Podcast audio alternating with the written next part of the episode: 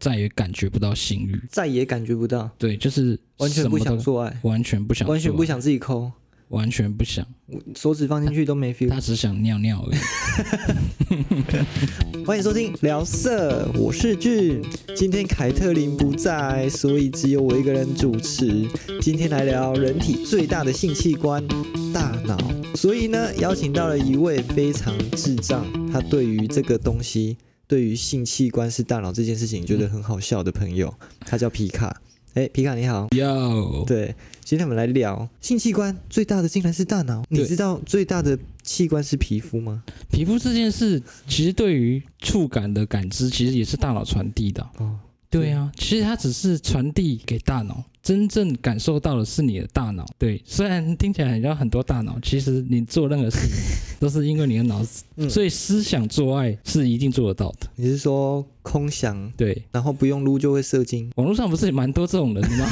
对啊，这其实并不是新闻呢。哦所以我们可以靠依靠想象力，我们就可以达到性高潮。对啊，你梦遗的时候你也没有自己撸啊，你也是没在那有边想梦遗，是太多流出来，可是你还是有爽吗？是不是有有梦到一些什么？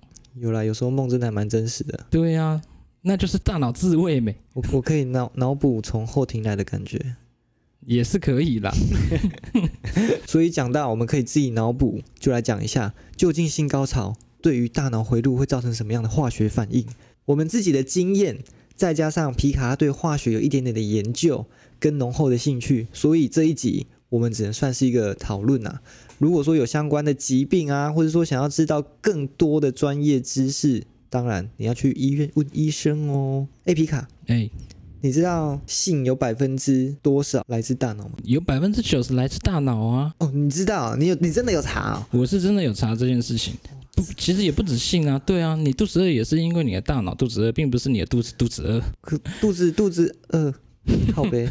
对，哦，是啦，没错， 就是以感官的角度来讲，人体最大的性器官是大脑，这我们刚标题有讲到嘛。其实并不是我们的下半身，人家都说什么哦，男生是下半身的动物啊，其实才不是嘞、我们男生是用大脑在思考，对对，我们是用大脑在思考，然后用下半身去做执行跟行动对而已。那只是我们一个执行的地 方，那并不代表什么。嗯，其实就是讲回来啊，真正受到刺激的是我们的大脑回路，我们感受到的只是它大脑传递的快感。所以这边跟大家介绍几个有关于性欲的化学激素。嗯，皮卡，你刚刚说要说什么激素来着？睾丸激素，好，对我讲一下睾丸激素是只有男生会分泌，其实是错的，因为男女都会分泌睾丸激素，女生也会有睾丸， 它没有睾丸，它只是一个名词。对，那它在哪里出来啊？男生呢是从睾丸分泌的，然后女生是从卵巢。在国外有篇报，就是美国有一个四十二岁夫人，身体有一些就是疾病，然后她把子宫跟卵巢就切掉了，嗯哼，然后她从此以后再也感觉不到性欲，再也感觉不到，对，就是完全什不么都想，做爱，完全不想做，完全不想自己抠，完全不想，手指放进去都 没 feel，她只想尿尿而已。哦，很可怜哎、呃，我们大部分人可能是没办法感受到他究竟是感受到什么，因为我们大部分都是一个完整的人嘛，就是有七情六欲啊，想要还是会想要 的。嗯，我看到那个公车，只要妹比较正的，我就会有点反应。对呀、啊，谁会有反应？ 对啊，他觉得那个时候的自己就是已经是不完整的女人了。嗯，哦对，那没感觉了。对啊，然后他就是看医生，医生就给他做了一个实验，然后就是每周啊，就是贴了睾丸激素的贴片在他的腹部上面。等睾丸激素，它是贴睾丸激素，的贴片，这样听起来很像贴睾 丸睾丸皮。对，他只我的画面是睾丸皮贴在它的贴在它的腹部。对，两颗睾丸挂在他的腹部上面。嗯，因为为了要做实验，所以这一周可能是贴真的睾丸激素，然后下一周贴的是只是一般普通的安慰剂。嗯，对，反复地去做实验，然后他也不知道他现在是贴的是睾丸激素还是安慰剂。经过这样子一连串的实验之后，他找回了自己的性欲。呃所以睾丸激素它是让男生跟女生都可以获得到性欲的一个激素，就是睾固酮嘛。对，诶，那网络我看到很多那个搞固酮什么补充啊，那个吃那个也可以增加性欲就对了。男人三十逐渐不行啊，这三招增加睾酮素啊之类的。提高性欲跟提高持久力是两回事，这这我知道，就你你不会比较持久还是干嘛的？对，对，诶，但这也很重要。如果你你完全没有心想要打炮，你又硬起来了，嗯，就像有时候很累，我硬起来了。然后其实我内心并没有很想打炮，有可能我会在打炮打到一半、嗯我就软掉，因为我并没有那个心。但是有了这个睾固酮，如果睾固酮量够多的话，即使我不想打炮，嗯呃，不会，我就不会有不想打炮啦，我就是很想打炮，嗯，我见到女生就想就是可以专心做爱。之类的。所以据统计，成年男性分泌睾固酮的分量啊，是成年女性的二十倍。哦，合理。对，男生通常都比女生还要想做爱。嗯，你不你不发觉就是同性恋啊，比较容易约炮嘛？同性恋，你是说男生的部分吗？对，男生的部分，对啊，哦，因为双方性欲都很强烈。对啊，嗯，我、刚刚你有讲到，睾睾固酮是从睾丸去做产生的。对，那如果有一些他把睾丸切掉了，嗯，他的性欲有可能就会下降。这是有可能的。哦，对。如果你觉得你的睾丸激素太低的话，其实可以吃几种食物去增加你的睾丸激素，也就是睾酮素。第一就是生姜啊、牡蛎啊、深绿色的蔬菜，类似菠菜啊，还有鱼油啊，富含 omega 三的脂肪酸鱼、鲑鱼、飞鱼、沙丁鱼、鳟鱼，哇，很多鱼都可以啊。还有香蕉，这些以上的食材都可以增加睾酮素的一些含量。那也可以增加精子制造跟性活动的频率，都是不错的食材啊。诶，刚里面有是不是有讲到香蕉？对，其实香蕉也可以直接分泌多巴胺。香蕉可以直接分泌多巴胺，对，所以我吃香蕉，你吃香蕉心情会变好。我吃香蕉我就高潮了。你要可能要吃很多很多很所以吃香吃香蕉会上瘾哦。多，有些人真的很喜欢吃香蕉啊。通常这种人都比较亢奋一点，通常通常这种人是不是照理说是比会比比较较喜欢吃大香蕉？ 对，活得比较开心。其所实以对芭蕉不行，我一定要吃香大香蕉。我不喜欢吃芭蕉，对，你可以晚上吃香蕉，然后晚上再吃香蕉，早上也就是说，正常人像是打炮啊、敲枪啊、自慰啊，就像吃饭还有睡觉一样，从根本上来说，就是一种生物的化学作用啊。是的，对啊，也就是由激素啊、神经传导物质或其他物质去控制。像是过去一二十年来、啊，科学家已经找到对于性欲的许多组成的成分。虽然这个涉及到很多噼里啪啦的激素，像是雄性激素啊、雌性激素啊、催产素，噼里啪啦一大堆，还有什么大脑的化学物质，但其实可以直接的了解到，人类其实最大的追求是我们的多巴胺分泌。对，讲到多巴胺的分泌，我们就来讲性高潮的大脑反应。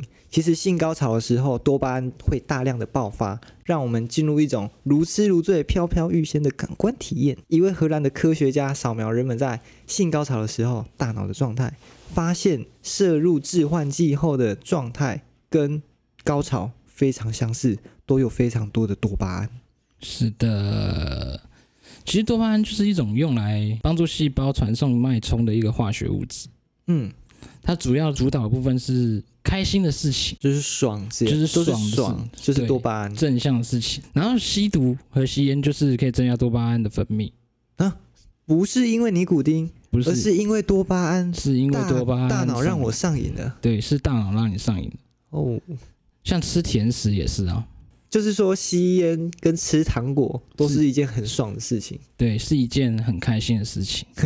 基本上你做的每件事情，促使你有动力去往前，都是因为脑中在追求多巴胺，所以我想打炮，也是因为多巴胺，我想买 PS Five。也是因为多巴胺。因为多巴胺的分泌会让你开心、兴奋啊呐、所以综上所述，多巴胺就是代表一种人体的奖励机制。你在高潮的时候为什么会这么爽？就是因为你大脑喷了大量的多巴胺。所以有些人哦，每天都要打手枪，是因为你想要有一个 ending，就是在今天然后得到一个奖励。是睡靠，对，睡睡睡之靠。前要先靠一下，让对今天做个 ending。对所以你也是每天都会做个 ending 的人吗？对，差不多。对，一定要做个 ending 的吧？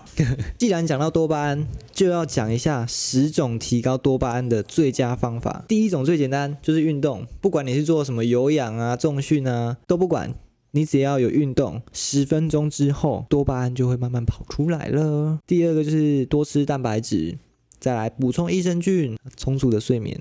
啊，这个现在都市人很难充足的睡眠，对啊听压力都好大。听音乐，你只要听到你开心的旋律，你可能就会有点爽。就是这种飘飘然的感觉。对你也可以不要听音乐，你可以听一些运动的声音，冥想、什么东西？ 运动啊， 运动不好吗？ 可以我是说跳高啊，哦哔、听哒哒哒哒哒哒哒哒。这样子吗？对，你想什么？运动，综上所述就是你要搭配饮食啊，运动增加，你要睡饱啊，肠道健康啊，然后保健品的辅助。如果你很不健康，很不快乐，多做我们讲的以上的方法，或者说你可以敲敲枪、打打炮。所以这边提供大家几个闷闷不乐的人几种方法，不要让自己的情绪处处于在一个很低点的状态，因为就是对自己跟对周围人生活周遭的人都会有一些担心，对就比较负面啊，对，会比较负对，面就，那就是多巴胺不足。对嗯，其实多巴胺不足也有一些负面的状况，就你可能会有帕金森氏症啊、肌肉僵硬啊，然后体重的减轻或增加、啊、困没喝啊、没有注意力无法集中啊，哎呀，嗯，觉得疲惫。总之，多巴胺不足就是负面。你多巴胺很够的话，你就是很爽，然后会上瘾、会射精、会想靠枪，会想对，就是比较打炮正面，对对，然后你就想会想买 PS Five，然后一直抢不到。对哦，抢不到就会让你多巴胺不足，对， 没有你想不到你的那个什么肌乳清素、肌乳素，我的基乳素就会出来对帮我踩个刹车。对，那你射完精之后，你会有圣人模式吗？圣人模式一定会有的、啊，那你知道为什么会有圣人模式吗？我不知道圣人模式是怎样，圣人模式你可以讲成做爱后的不硬起，哎，它的硬不是硬起来的硬，不是哈的，是应该那个硬，嗯、不硬起。你只要射完精之后，你的多巴胺就会开始锐减，哎，然后催乳素就会跑出来。催乳素，催乳素，对没错，多巴胺你可以把它想象成是爽的油门，催乳素就是刹车。嗯它要让你不爽，它会让你的性欲直线下降，嗯，而且多巴胺的减少和催乳素的增加，就是让我们进入不孕期的最主要原因，哦，你对卡对完对之对后对就没有那么强烈的想要再考第二发。嗯你可能过个一个半小时，你看到一个再正的影片，嗯你都不会想再考第二发，嗯因为我也是睡睡考的一类人。嗯，我跟你讲，有圣人模式，你一定会觉得很烦，对不对？对啊，讨人厌有一种方法可以减少你圣人模式的时间，哦，你说啊，而且它有一个名称还蛮奇葩的，叫它叫它叫颗粒之效应。哎科是柯文哲的科，哎栗蛋的栗，然后芝麻的芝， 嗯一定要讲到柯文哲。 就是他在心理学啊，还有生物学讲的，就是说一夫多妻，哦，这样这样够简单明了吧？可以就是你只有一个男生的情况下，然后周围都是女生，打完炮之后再打下一炮，听起来好像蛮爽的欸，是不是？对啊，还我不们错台啊，湾是不是要来一个颗粒之协会 吗？颗粒之协会，颗粒之工会对啊，入会？那一定我要入会。感觉就会被饱受攻击，其实颗粒之效应它有一个概念，嗯这个概念可能有点学名，不过我一样讲出来。嗯那我们大家去讨论看看，就是雄性可以在这个概念其实跟一夫多妻也不太一样，它其实指的就是说雄性打完炮之后有新的雌性出现，它就会偏好再跟新的雌性再打一次炮，也就是说你打了 A 炮，然后看到 B 女，你又打了 B 炮。然后打完之后又看到 C 女不同的女生，然后你又会想打 C 炮，就是这样的情况之下，可以简短大大的简短你的圣人模式。所以一夫多妻，你支持吗？你同意吗？在台湾你觉得这样很棒吗？这我之前跟凯特琳有聊过，她非常的不同意。理性的观点我是不同意啊，可是以感性方面我是觉得还蛮不错的，你就是想打炮。然后不想负责任这样，好的，那我们今天谢谢皮卡来跟我们聊这个主题，谢谢你。谢谢。我们开放征求问答。如果听众你们对于什么内容觉得很有兴趣，希望我们录制的，都在下面留言，或者是说希望我们访问什么来宾，也可以到我们的粉丝团告诉我们。我们粉丝团名称只要到 FB 搜寻“聊色”，谢谢。